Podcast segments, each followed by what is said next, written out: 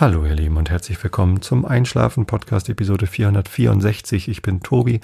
Ich lese euch heute ein bisschen Immanuel Kant vor, davor erzähle ich, nee, davor gibt es eine Rilke natürlich und davor erzähle ich euch ein bisschen was, damit ihr abgelenkt seid von euren eigenen Gedanken und hoffentlich besser einschlafen könnt. Ja, ähm, zwei Wochen sind vergangen, mein Urlaub ist vorbei, jetzt ist gerade Ostern, heute ist Samstag, K-Samstag, der 11. April 2020.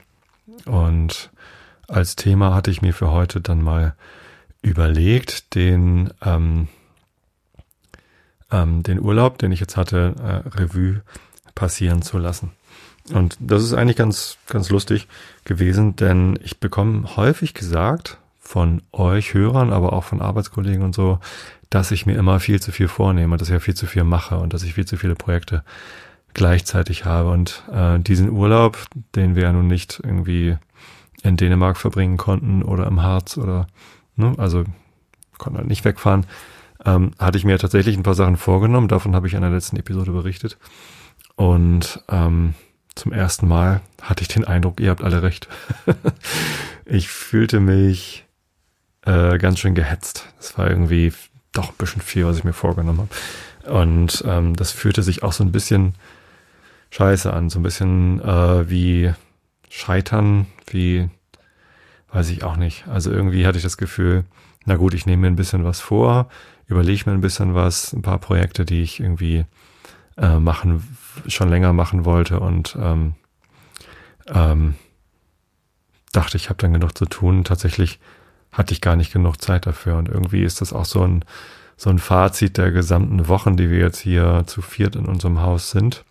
Ohne Schule, ohne Büro, äh, Pendeln, sondern Homeoffice und Homeschooling und jetzt auch noch Osterferien.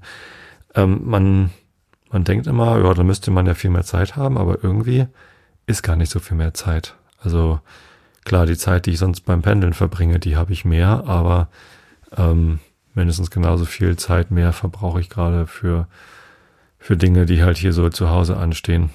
Und ich habe nicht das Gefühl, dass ich mehr Zeit habe. Ich habe sogar eher das Gefühl, ich habe weniger Zeit, um zum Beispiel Podcasts zu hören. Da ähm, wurde ich letztens auf Twitter gefragt, ob ich da einen Unterschied sehen würde bei den Listens, ähm, also wie viele Leute hören den Podcast tatsächlich und nicht bei den Downloads. Hm, tatsächlich ist auch ein leichter Rückgang bei Downloads zu sehen aber wer von euch meinen Podcast hört oder nicht, das sehe ich zum Beispiel nur bei Spotify. Äh, es gibt diesen Podcast ja als, als echten Podcast über RSS-Feed in euren Podcatcher direkt aufs Telefon oder auch bei Spotify oder Deezer oder sonst was. Ähm, Nochmal der Hinweis, Spotify und Deezer und so äh, geben mir dafür nichts außer Reichweite. Es gibt da kein Geld. Ähm, Brauche ich aber auch nicht. Ich ähm, möchte einfach nur, dass ihr alle gut einschlafen könnt. Und ich habe auch tatsächlich die Danke-Seite aktualisiert und meine Spendenmöglichkeiten da runtergenommen. Und stattdessen freue ich mich, wenn ihr an eine karitative Organisation wie zum Beispiel Ärzte ohne Grenzen spendet. Ähm, genau, aber bei Spotify kann ich, also die können, die haben ja ihren eigenen Player. Wieso habe ich jetzt so einen rauen Hals? Ja, sorry. Ähm, also Spotify hat, wie gesagt, den eigenen Player und die können deswegen auch messen, wer den Podcast eigentlich hört und wie lange. Und da gibt es sogar noch eine Unterscheidung zwischen Starts und Listens und Streams oder Completes oder so, keine Ahnung. Unterscheiden sie nochmal, wer nur zehn Sekunden gehört hat, wer irgendwie mindestens fünf Minuten oder kann, irgendwie wird das da unterschieden. Ähm, und da ist tatsächlich ein Rückgang auch beim Einschlafen-Podcast zu sehen. Den gab es aber letztes Frühjahr auch. Also anscheinend scheinen die Leute im Frühjahr nicht so viel Einschlafprobleme zu haben. Keine Ahnung. Ähm, und jetzt seit dem, äh, seit dem Corona, naja, Lockdown ist es ja gar nicht, ist ja mehr so eine Kontaktverbot, genau, seit dem Kontaktverbot und dem, den Schulschließungen äh, ist es tatsächlich auch ein bisschen runtergegangen. Ähm, weiß ich nicht, ob das einen direkten Zusammenhang hat und worum es eigentlich liegt. Ähm, tja, wie dem auch sei, ich habe schon das Gefühl, ähm, man, man hat nicht unbedingt mehr Zeit und mehr Ruhe als, als vorher, sondern die, diese Anspannung, die durch die Nachrichtenlage, durch die Sorge um Freunde, Verwandte, Familie, ähm, dass man da dann eigentlich ein bisschen, bisschen mehr Ruhe brauche und nicht mehr Projekte. Naja, trotzdem habe ich ein paar Projekte gemacht und von denen will ich euch natürlich auch erzählen. Zum Thema Bierbrauen gibt's eigentlich nicht viel Neues. Das Bier hatte ich ja schon gebraut, als ich die letzte Episode aufgenommen hatte. Davon habe ich ja ausführlich berichtet, wie schwierig das war. Das Treberbrot, das ich gebacken habe, ähm, habe ich, äh, hab ich zwei Laibe gemacht. Also das Rezept, was ich da gefunden hatte, war halt für zwei Brote. Ähm, das eine hat, hatte ich direkt aufgegessen, das andere habe ich eingefroren. Ähm, und da habe ich jetzt gestern zum ersten Mal ein paar Scheiben, also ich habe das in Scheiben geschnitten und dann eingefroren. Und wenn man dann ähm, diese frisch gebackenen, direkt eingefrorenen Scheiben einzeln rausnimmt aus dem Gefrierfach, also ich habe dann vier rausgenommen, weil die so zusammengebackt waren, ähm, und einfach vorsichtig auseinanderbricht, aber mit dem Messer nochmal versucht durchzuschneiden, dann sind die so auseinandergesprungen und dann in einen Toaster tut, also auch normale Zeit irgendwie in Toaster, so wie ich mein, mein Toastbrot sonst auch mache, dann schmeckt das wirklich fantastisch. Also das ist äh, fast wie frisch gebacken, wirklich sehr gut. Und Treberbrot ist toll. Also Treberbrot würde ich jederzeit wieder backen wollen. Das ist, äh, das ist eine sehr leckere Angelegenheit. Wir haben dann noch Treber ähm, Falafel gemacht und das war nicht so geil. Also das Rezept, was da auf der auf der Webseite von dem Bier wie heißen die, besserbrauer.de ist, ähm, das führte bei uns zu so einem relativ lockeren Teig ähm, und das sah dann ja auch vor, dass die gebacken werden. Ich habe natürlich trotzdem versucht, welche zu frittieren, weil frittierte Falafel halt einfach geiler ist als gebackene. Und ähm, in der Fritteuse sind die komplett zerfallen, einfach komplett aufgelöst. Und ja, aus dem Backofen waren sie einfach dann ja auch extrem locker, aber leider nicht sehr lecker. Also irgendwie war das nicht so unser Ding. Die haben wir entsorgt und die restlichen Treber hat dann unser Nachbar, unsere Nachbarn haben das bekommen, beziehungsweise die Hühner dort. Und jetzt haben wir besonders starke, gut mit äh, Ballaststoffen ausgestattete Hühner und bekommen halt nochmal Eier. Auch gut. Ähm, was gab's denn? Ach so, ja, nee, zum Bier. Ähm, das werde ich jetzt dieses Wochenende, ne? Stimmt, vor zwei Wochen habe ich das gebraut. Ich werde das jetzt dieses Wochenende auf Flaschen ziehen, vielleicht heute oder morgen. Mal sehen. Am besten heute, glaube ich, weil morgen ist ja Ostern. Ähm, und dann muss es ja nochmal drei Wochen in der Flasche gären. Und dann kann ich es erst probieren. Also in der übernächsten Folge kann ich euch erzählen, ob es dann funktioniert hat. Das nächste große Projekt, was ich ja gefunden hatte, war das Tischplanetarium, die Armillarsphäre. Und ähm, ja, das war, das war ein spannendes Projekt. Das wollte ich ja eigentlich mit meiner jüngeren Tochter Lovis zusammen machen und wir haben dann auch zusammen angefangen. Allerdings erst vergangene Woche am Donnerstag. Ähm, also jetzt letzte Woche habe ich ja schon wieder gearbeitet, die Woche davor war Urlaub und irgendwie, ja, die ersten Tage im Urlaub bin ich zu gar nicht so vielen Sachen gekommen was so Projekte angeht und so. Und irgendwie hatte ich mir diese, dieses Tischplanetarium so vorgestellt, dass man sich morgens ransetzt und abends dann fertig ist. Ich wusste schon, dass es ein größeres Projekt ist, aber ähm, ich dachte, ein ganzer Tag zu zweit müsste erreichen. So. Vormittags bin ich da aber einfach nicht zugekommen. Dann war es halt Donnerstagnachmittag. Nach zwei Stunden hatten wir halt gerade mal so die ersten drei Schritte von 20 oder so geschafft. Das sind halt ganz viele Pappbögen, ähm, ich glaube 16, 17 Pappbögen mit lauter kleinen Sachen, die man ausstanzen muss. Also waren durchaus schon vorgestanzt äh, und dann muss man das zusammenkleben, so dass halt das ganze Konstrukt nicht aus äh, einzelnen äh, Pappteilchen besteht, sondern bis zu vierlagig werden diese Pappteilchen verklebt, so dass es relativ stabil ist. Ähm, und ja, ich habe dann den, den ersten Tag eineinhalb Stunden mit Lovis zusammen dran gearbeitet, dann hatte sie keine Lust mehr und ich habe noch eine halbe Stunde weitergemacht und dann am nächsten Tag nochmal äh, zwei Stunden alleine dran gesessen am Freitag. Am Samstag nur eineinhalb Stunden, weil das Wetter so toll war und wir viel draußen waren. Und am Sonntag habe ich es dann äh, fertig gemacht und nochmal irgendwie bestimmt zweieinhalb, drei Stunden dran gesessen. Ähm, und tatsächlich so ganz fertig ist es auch immer noch nicht, weil ich die Planeten noch nicht angemalt habe. Also immerhin habe ich die Erdkugel angemalt und die, und die, ähm, und die Himmelsachse sozusagen, die Erdachse. Aber ähm, die Planetenkugel noch nicht. Und ich habe auch die Planetenkugel noch gar nicht richtig drauf gesteckt, wo sie gerade aktuell stehen, sondern einfach erstmal raufgesetzt. Trotzdem ähm, ist es jetzt halt fertig und es war extrem herausfordernd, anstrengend, das irgendwie ordentlich zu machen und auch richtig zu machen. Es sind leider auch zwei, drei Druckfehler drin in der Anleitung. Äh, lieber Astromedia Verlag, falls jemand zuhört, ähm, das kann ich mir vorstellen, dass es äußerst komplex ist, so ein, so ein Produkt zu gestalten und dann äh, allein das Layout der Teilchen auf dem, auf dem Pappbogen ist bestimmt schwierig. Aber wenn dann äh, die Dinge anders beschriftet sind, als es in, in der Anleitung angeleitet ist, das zu verkleben, ist das schon äh, schwierig, das dann zu entscheiden. Und also am Ende ähm, tatsächlich habe ich das eine Teil dann auch äh, anders eingebaut, als ich sollte. Das sollte eigentlich gar nicht geklebt werden, sondern ich hatte mir das zum Zerlegen irgendwie die Option ausgesucht. Also man kann entweder diese ganze Pappgeschichte so verkleben, dass man es halt nicht mehr auseinandernehmen kann. Oder ähm, man kann es so zusammenbauen, dass man es wieder teilweise auseinandernehmen kann und dann also die, die Verbindungsstücke mit so Buchschrauben äh, verschließen. So, und das, das letzte Teil damit, wo die, die Himmelsachse dann eingespannt wird, das sollte dann auch mit Buchschrauben gemacht werden. Ich habe das aber doch verklebt, weil ich da irgendwie schon nicht mehr aufmerksam genug war, um das alles richtig zu lesen. Also ich bin halt gar nicht so der große Bastler. Also ich bin jetzt niemand, der hier irgendwie Modellbau betreibt oder sonst wie was. Ähm, und dieses Projekt hat schon irgendwie, hat Spaß gemacht, klar. Und ist, ich finde das Ergebnis wunderschön. Es ist ein, ein sehr, sehr schönes Objekt, was hier jetzt halt auf meinem Schreibtisch steht und, und gut aussieht, wo man immer so mitspielen kann und die, den Himmel drehen kann. Äh, zum, zum astronomischen Bestimmen, gucken, auswählen, wie, äh, wie stehen denn die Planeten gerade. Müsste ich es halt erstmal einmal richtig einstellen. Also die Gradzahl von meinem Standort habe ich durchaus richtig eingestellt, aber ähm, die Planeten halt noch nicht an die richtige Stelle in der Ekliptik gesteckt.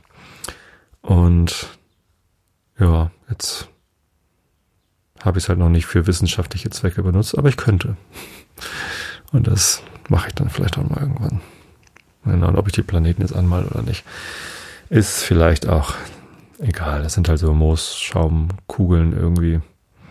Ähm, könnte ich mal machen. Aber muss auch nicht sein. Nee, ich habe ein Foto davon gemacht und auf ähm, Instagram gestellt. Das, äh, wenn ihr da auf meinen Instagram-Feed guckt, dann müsst ihr mittlerweile schon ein bisschen runterscrollen, aber ähm, ich kann das ja vielleicht auch mal verlinken. Instagram slash äh, Instagram.com slash Tobi Bayer und dann runterscrollen, bis ihr dieses ähm, merkwürdige runde Konstrukt seht. Ähm, Besserwisser wissen, wie Florian Freistedt das genannt hat. Die ähm, Flagge von Portugal hat in der Mitte so eine Armillarsphäre abgebildet. Also wenn ihr euch die Flagge von Portugal anguckt, dann wisst ihr zumindest schon mal, wie das Ding so ungefähr aussieht. Es ist halt sehr rund mit lauter komischen Bögen und ähm, ja, man kann daran ablesen, wo gerade welcher Planet zu sehen ist, wenn man es alles richtig einstellt. Ja, schönes Projekt, deutlich länger gedauert, als ich dachte. Ähm, meine Tochter hatte dann auch weniger Lust dazu, als ich gehofft hatte, mir zu helfen.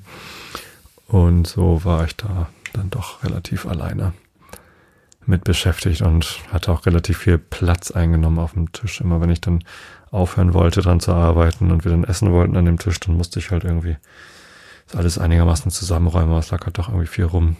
Tatsächlich war dann auch irgendwann am am Sonntag war die mein Klebstoff, war so eine Löse mit nicht lösemittelfreie, also mit Lösungsmittel äh, Klebstoff. Der war dann irgendwann leer und dann musste ich noch bei den Nachbarn, bei denen mit den Hühnern, habe ich dann gefragt, ob die dann noch Kleber übrig haben. Dann habe ich auch Kleber abgeholt, damit ich da fertig werden konnte. Ja, genau, das war dann das das Tischplanetarium. Ich bin irgendwie ganz froh, dass ich es endlich mal gemacht habe, weil es schön aussieht, aber ähm, ist jetzt nichts, wo ich mir das Folgeprojekt wünschen würde. Die haben noch weitere Objekte, die man irgendwie basteln kann, aber nie, danke, brauche ich gerade nicht. Ja, was ich was ich nicht geschafft habe, obwohl es wahrscheinlich ein deutlich kleineres Projekt gewesen wäre, sind die Bäume. Ich habe ja aus den USA, auf meiner letzten USA-Reise, da war ich äh, im, wie heißt er, John Muir Wood, genau. Muir Woods, so heißt es. Nicht John Muir, sondern nur, nur sein Nachname, nur Muir Woods. Ähm, und da stehen ja äh, diese Sequoias rum, Mammutbäume. Und da gab es Samen, da gab es auch Setzlinge zu kaufen, die wollte ich aber nicht mitnehmen. Und dann habe ich aber zwei so Röhren mit Samen mitgebracht und ähm, einen mit den äh, Green, nee, Redwoods. die werden zwar grün, aber heißen Redwoods. Das sind diese ganz, ganz hohen, also die, diese höchsten Mammutbäume, die ein bisschen dünner sind also nur so anderthalb Meter Durchmesser haben.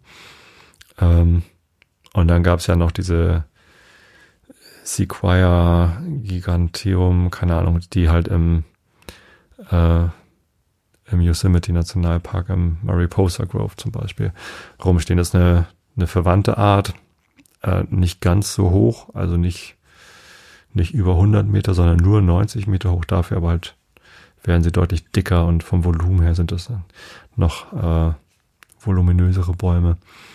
Ähm, davon habe ich auch Samen mitgebracht.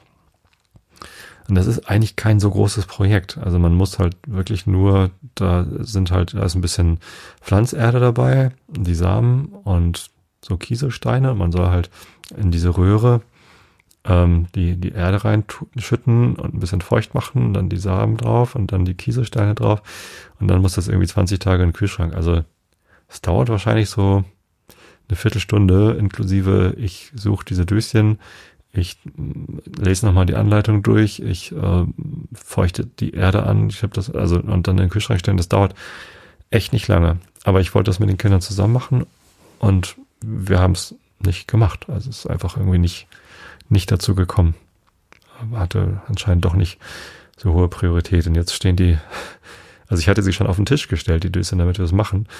Und äh, sind wir aber nicht dazu gekommen, ist sie weggestellt. Und irgendwie, ja, ich weiß nicht, irgendwie ist das eines dieser Projekte, wo ich dachte, das könnte man mal eben zwischenschieben. Es ist ja nicht so viel Aufwand, es dauert bestimmt nicht lange. Aber dann muss man halt sich auch noch das Datum in den Kalender schreiben, wann man die Dinger dann aus dem Kühlschrank wieder rausnehmen muss. Nicht, dass man die da drin vergisst und dann äh, ja, wird's halt doch nichts. Ähm, tja, ist halt nicht passiert. Also es ist irgendwie nichts, was, was unmöglich ist, dass wir das jetzt vielleicht über Ostern nochmal anfangen, aber ähm, irgendwie schade, dass man das nicht schafft oder dass, dass wir das nicht geschafft haben, dass ich das nicht geschafft habe eins der Projekte, die, die nicht geklappt haben. Ein anderes Projekt, das ich aber mittlerweile gemacht habe, was auch dann irgendwie daran lag, dass ich dass ich es alleine weiterführen konnte, ist ähm, mein mein Spannrahmen für Fotonegative. Ich bin ja so Hobbyfotograf, ich mache gern Fotos und als ich vor drei Jahren oder so Lust bekommen habe auf eine Vollformatkamera. Ich hatte ja eine digitale Spiegelreflexkamera von, von Nikon, die aber nur einen APS-C-Sensor hatte, also einen kleineren Sensor. Und ich war aber so ein bisschen neidisch auf die anderen, die so Vollformatkameras hatten. Und dann war mir irgendwann aufgefallen, ich habe ja eine Vollformatkamera, sie ist halt nur nicht digital, nämlich meine Minolta X700. Ähm, das ist eine analoge Spiegelreflexkamera.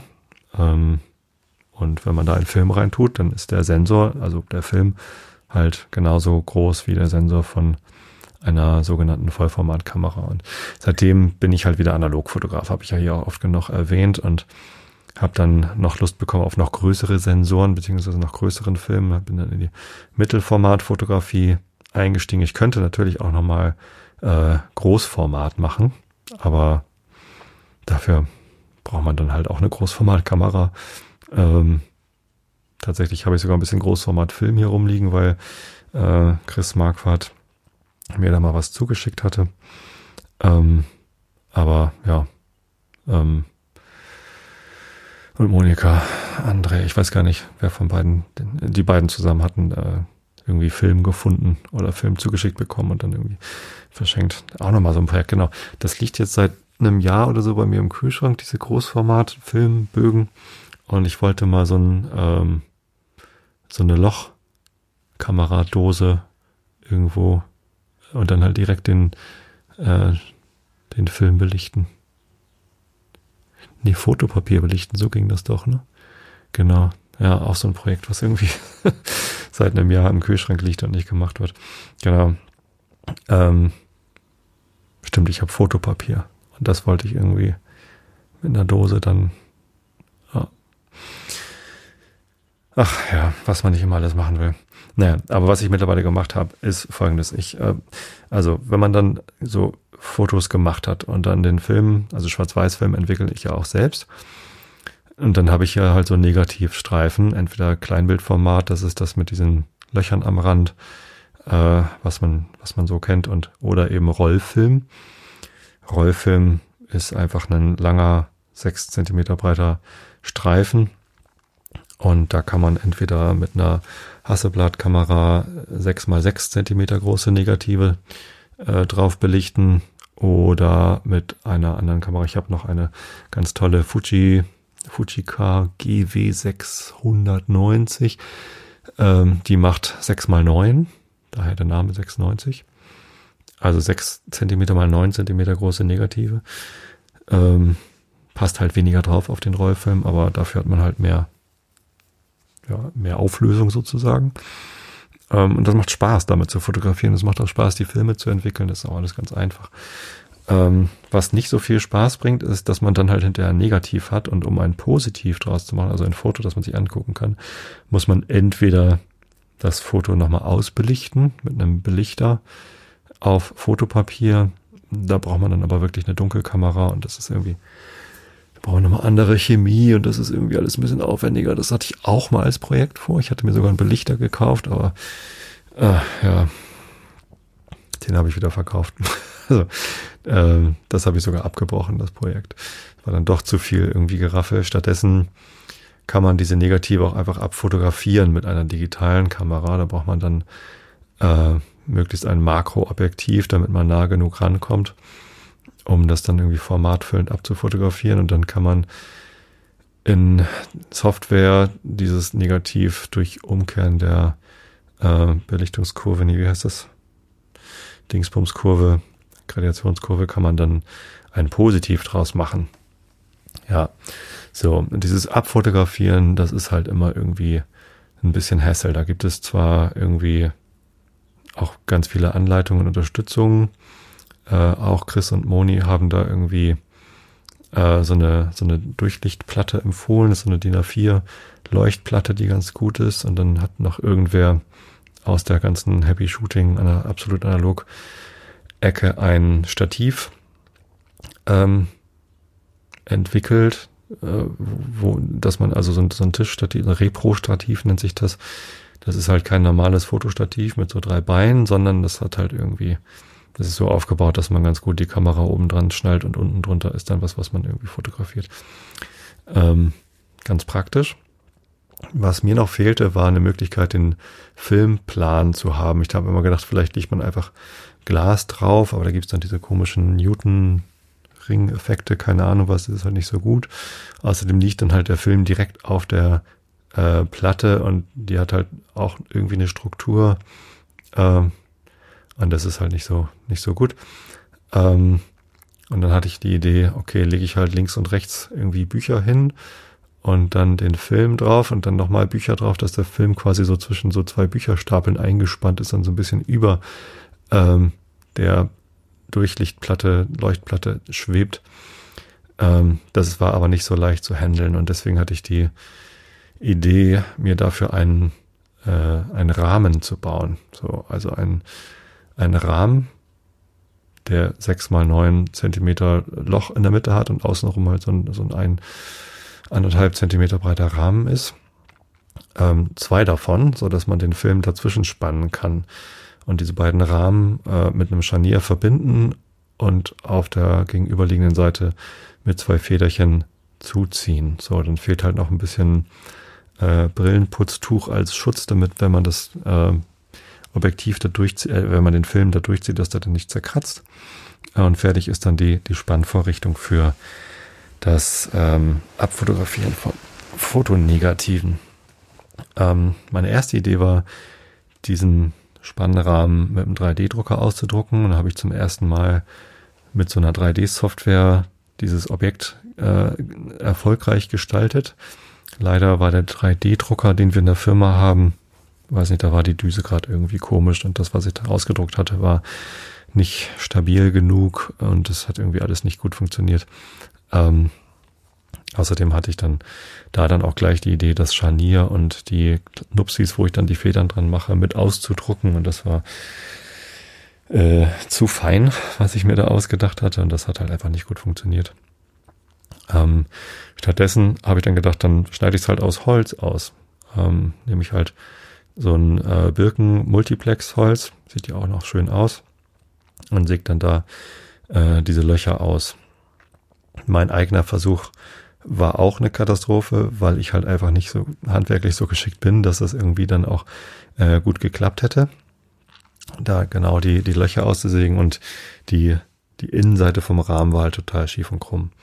Ähm, außerdem hatte ich da auch noch viel zu dickes Birken-Multiplex gekauft. Ich habe einfach im, im Baumarkt irgendwas gegriffen, was halt in der, die haben beim, beim Zuschnitt im Baumarkt gibt's ja immer so eine kleine Kiste, wo so Reste reinkommen. Und da gab's halt irgendwie für einen Euro äh, so ein Stück Birken-Multiplex Abschnitt, wo ich dachte, okay, da kann ich das, das reicht, um mir das da rauszusägen. Ähm, ja, ähm, genau, habe ich dann zuerst zu dick gemacht und dann musste ich halt nochmal irgendwann wieder hin und mir ein dünneres kaufen. Und dann habe ich meinen Schwiegerpapa gefragt, der ist handwerklich deutlich geschickter als ich, ob er mir das nicht machen kann. Der hat auch eine Bandsäge, äh, mit der das vielleicht besser ginge, aber irgendwie hat das jetzt ähm, mir halt äh, zurechtgesägt, auch mit seiner Stichsäge. Ähm, und jetzt habe ich gestern endlich mir mal die Zeit genommen und dieses, ähm, diese beiden Birken Multiplex Rähmchen.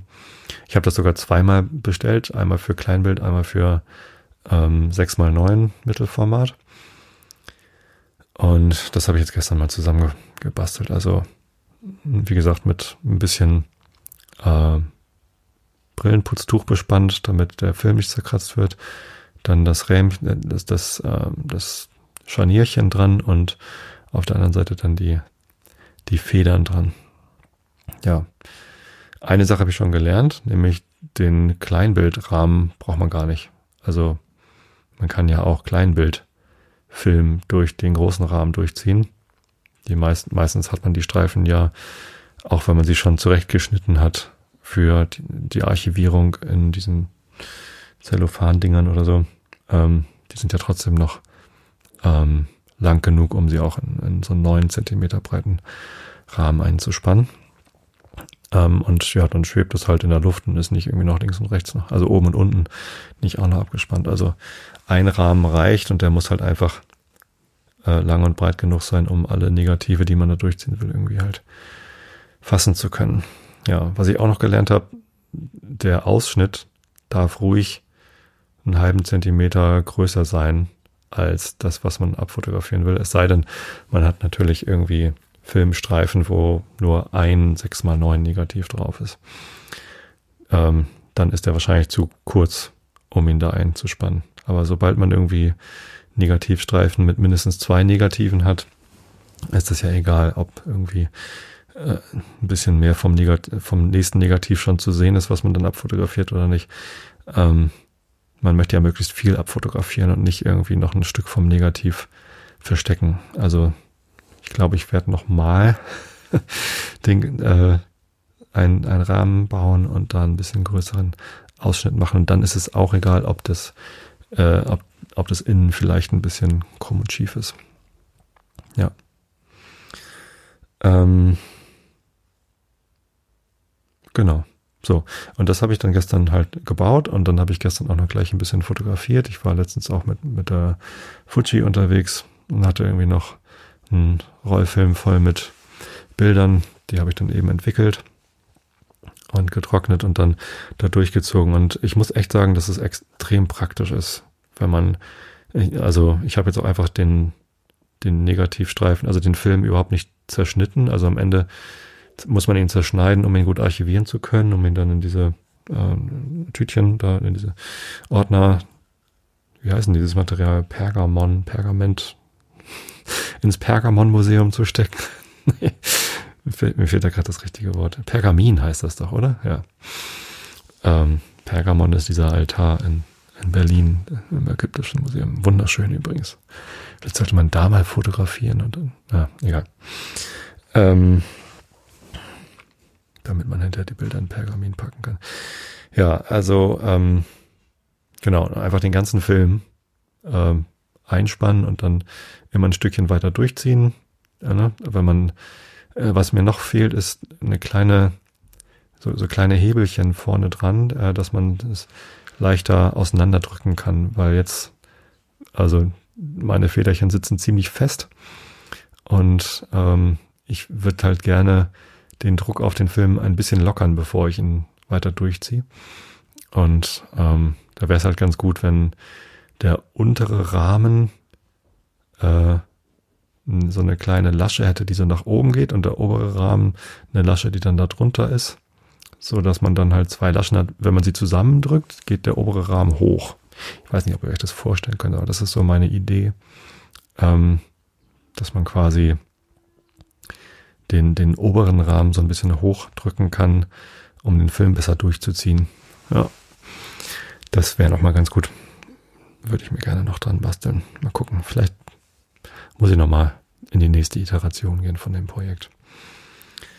Ja, und so konnte ich gestern relativ schnell meine Filme, ein, ein Mittelformat-Film mit acht, sechs mal neun Negativen und da hatte ich noch zwei Kleinbildfilme. Einen, da wusste ich gar nicht mehr genau, was ich fotografiert hatte. Da habe ich anscheinend mal so Selfie-Versuche mit meiner Nikon.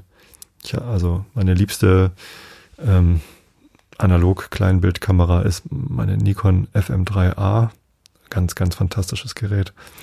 Und da hatte ich mit dem 24 Millimeter äh, Objektiv mal probiert, irgendwie Selfies zu machen. Einfach nur aus Quatsch. Ähm, ist natürlich schwierig, wenn man keinen Autofokus hat. Und leider ist auch immer nur mein Oberarm, mein Bizeps ist scharf. Aber mein Gesicht nicht. Das trifft ja eigentlich auch ganz gut zu. Ne? Mein Bizeps ist tatsächlich, naja, nee, so groß ist er noch nicht. Ähm, genau. Ja, aber das, das ist ein Projekt, also dieses, ähm, ähm, dieses Negativ-Filmspannrähmchen, ähm, da bin ich sehr froh, dass ich da zumindest mal einen Schritt weiter gekommen bin, um, um da mal ein bisschen Fortschritt zu machen. Ja.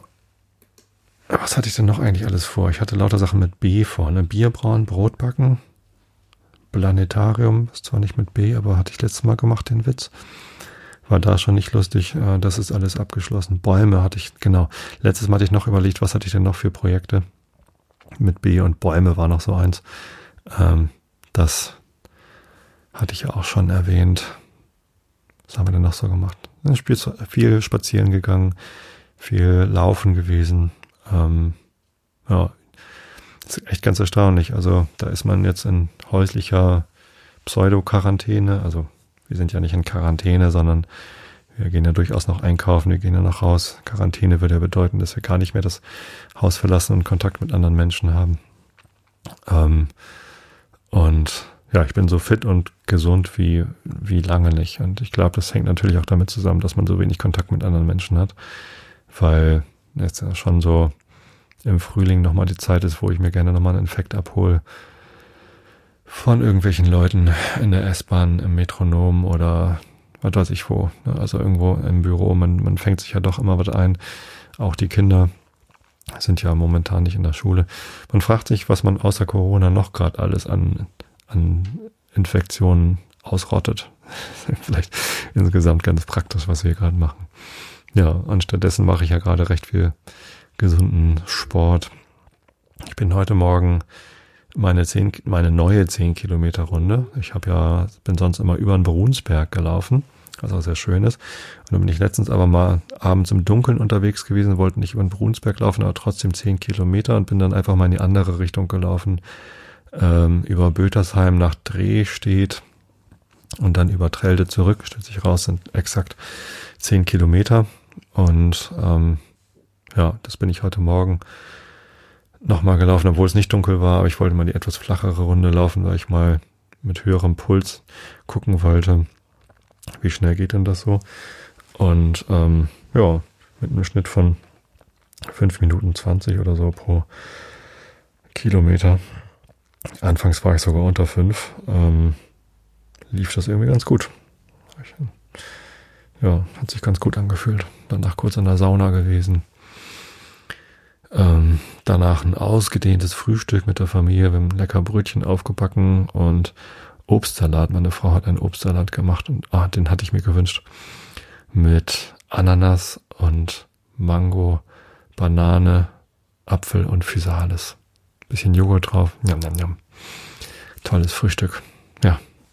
Also, auch wenn ich mir vielleicht ein bisschen viele Projekte vorgenommen habe und nicht alle geschafft habe, ja, aber das mit, also ich, ich halte das jetzt nicht für eine großartige Niederlage, dass ich das mit den Bäumen nicht geschafft habe, aber insgesamt war es halt so vom Gefühl her einfach ein bisschen viel Stress. Also ich, ich habe mir selber Stress gemacht mit den ganzen Sachen, die ich schaffen wollte. Und das ist ja nur auch nicht das Richtige für, ein, für einen Urlaub. Also deswegen habe ich mich so ein bisschen geärgert, ähm, dass ich da nicht einfach ein bisschen entspannt damit umgegangen bin. Ja, dafür habe ich endlich das Planetarium fertig und was gelernt, nämlich äh, man muss sich gar nicht so viel vornehmen. Es gibt auch ohne Projektplanung für den Urlaub immer irgendwie genug zu tun.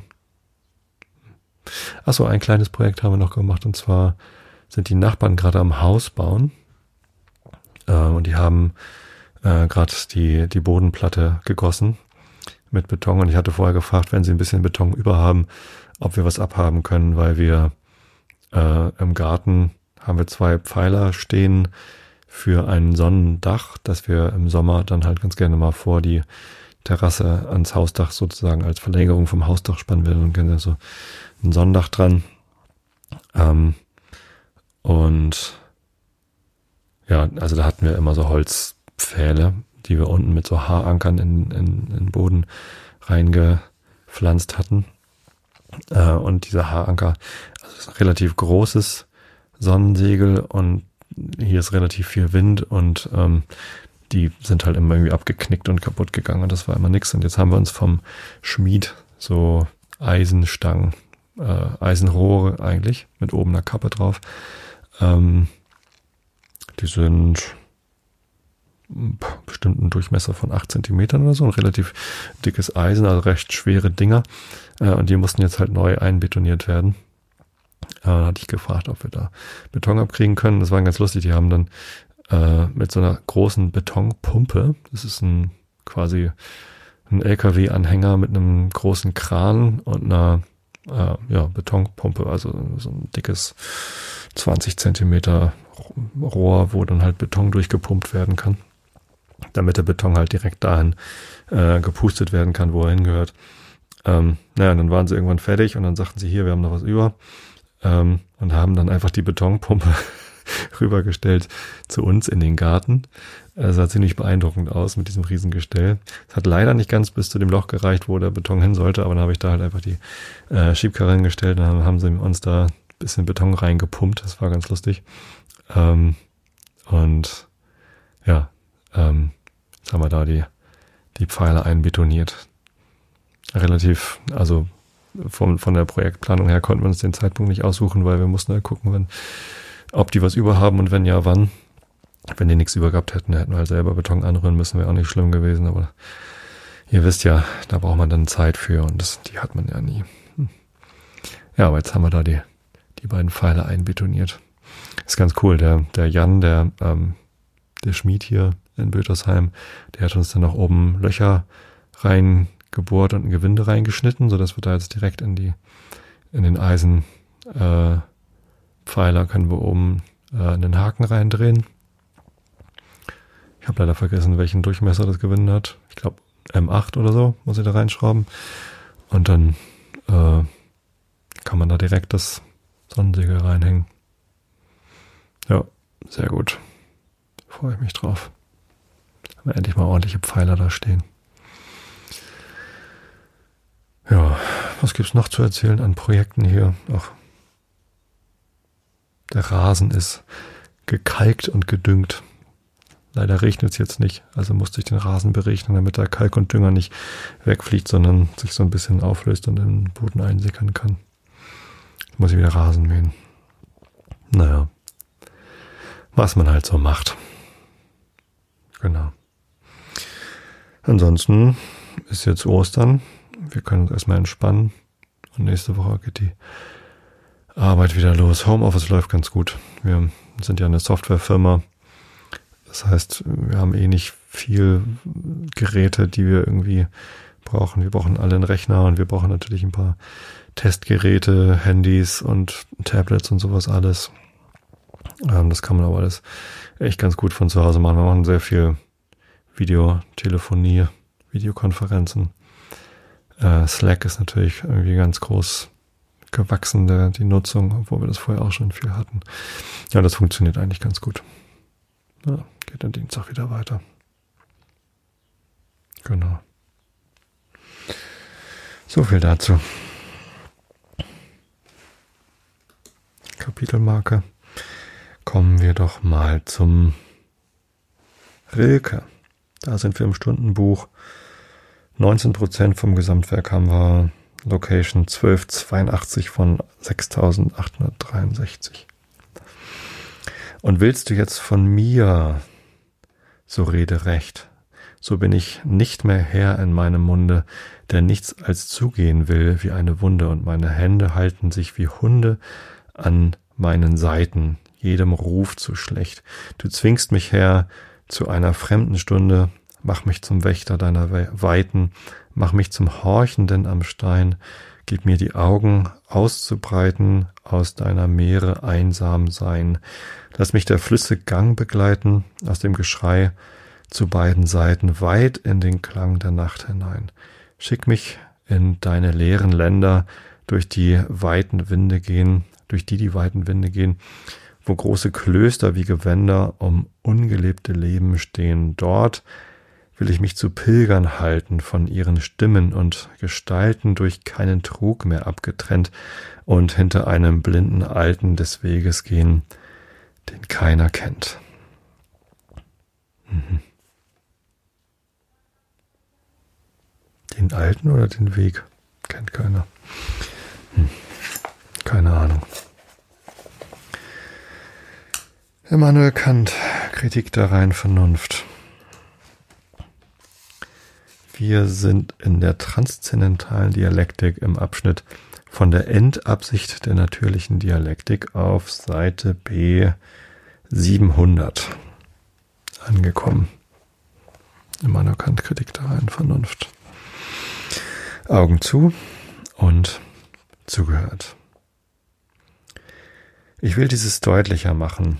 Wir wollen den genannten Ideen als Prinzipien zufolge erstlich in der Psychologie alle Erscheinungen, Handlungen und Empfänglichkeit unseres Gemüts aus an dem Leitfaden der inneren Erfahrung so verknüpfen, als ob dasselbe eine einfache Substanz wäre, die mit persönlicher Identität beharrlich, wenigstens im Leben, existiert, und dessen, dass ihre Zustände, zu welcher die des Körpers nur als äußere Bedingungen gehören, kontinuierlich wechseln.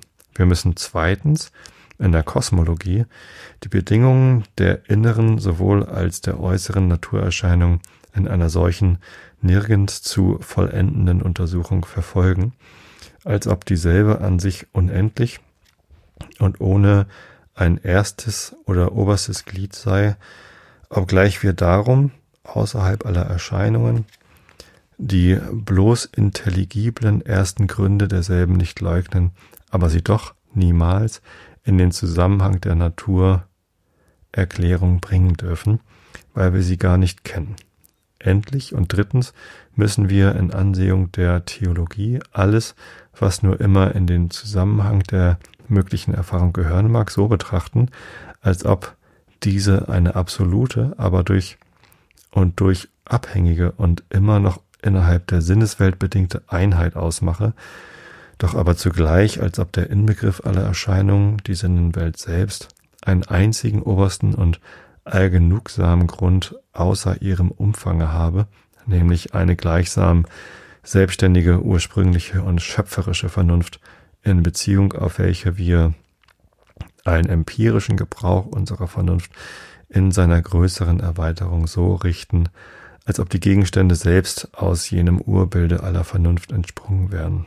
Das heißt, nicht von einer einfachen denkenden Substanz, die inneren Erscheinungen der Seele, sondern nach der Idee eines einfachen Wesens jene voneinander ableiten, nicht von einer höchsten Intelligenz der Weltordnung und systematischen Einheit derselben ableiten, sondern von der Idee einer höchstweisen Ursache die Regel hernehmen, nach welcher die Vernunft bei der Verknüpfung der Ursachen und Wirkungen in der Welt zu ihrer eigenen Befriedung, äh, Befriedigung am besten zu gebrauchen sei.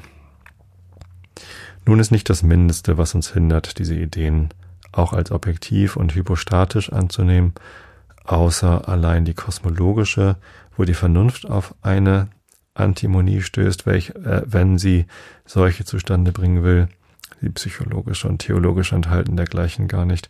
Denn ein Widerspruch ist in ihnen nicht, sie wie sollte uns daher jemand ihre objektive Realität streiten können, da er von ihrer Möglichkeit ebenso wenig weiß, um sie zu verneinen, als wir, um sie zu bejahen. Gleichwohl ist's, um etwas anzunehmen, noch nicht genug, dass keine positive Hindernis da wieder ist, und es kann uns nicht erlaubt sein, Gedankenwesen, welche alle unsere Begriffe übersteigen, obgleich keinem widersprechen, auf der, auf den bloßen Kredit der ihre, der ihr Geschäfte gern vollendenden spekulativen Vernunft als wirkliche und bestimmte Gegenstände einzuführen. Also sollen sie an sich selbst nicht angenommen werden, sondern nur ihre Realität als ein Schema des regulativen Prinzips der systematischen Einheit aller Naturerkenntnis gelten, mithin sollen sie nur als Analoga von wirklichen Dingen, aber nicht als solche an sich selbst zum Grunde gelegt werden.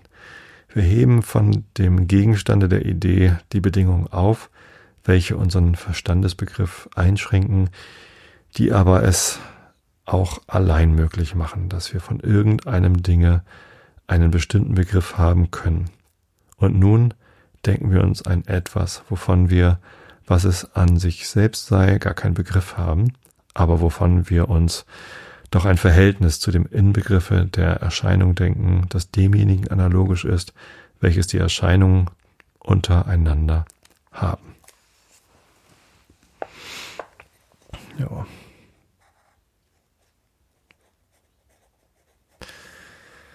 Genau. Lesezeichen wieder reinklipsen, das ist mir immer ausgesprungen. Und dann haben wir es für heute. Ich wünsche euch allen, dass ihr schöne Ostern gehabt habt, denn wenn die Folge erscheint am Dienstag, dann ist Ostern ja schon vorbei. Ich möchte an dieser Stelle nochmal Danke sagen an alle, die mir trotz der aktualisierten Danke-Seite, auf der keine Spendenmöglichkeiten mehr sind, äh, mir was haben zukommen lassen, nämlich zum Beispiel Postkarten oder, ähm, oder kleine Päckchen. Ich habe zum Beispiel ein kleines äh, Spiel geschickt bekommen von einer aufmerksamen Hörerin, die ähm, die Spiele-Episode gehört hatte. Da habe ich auch irgendwie vor einem halben Jahr über Spiele gesprochen. Ähm, und ja, ein, mir hat mir ein Spiel geschickt, das wir sogar tatsächlich noch nicht hatten. Total schön, vielen Dank dafür. Ähm, wie gesagt, ist wirklich alles nicht nötig. Ich freue mich, äh, wenn ihr mir mitteilt, dass es euch hilft, was ich hier mache. Aber ähm, wie gesagt, ihr braucht mir gar nichts zu schicken. Eine Postkarte ist schick. Geschickte, schicke Postkarte. Wie auch immer. Ich wünsche euch, dass ihr gesund seid, gesund bleibt ähm, dass ihr gut durch die Zeit kommt, ausreichend Schlaf findet und Ruhe, euch nicht so viel vornehmt, euch nicht hetzen lasst von euren eigenen Projekten, so wie ich das im, im Urlaub gemacht habe. Ähm, und wir hören uns wieder in zwei Wochen. Bis dahin, ich habe euch alle lieb und gute Nacht.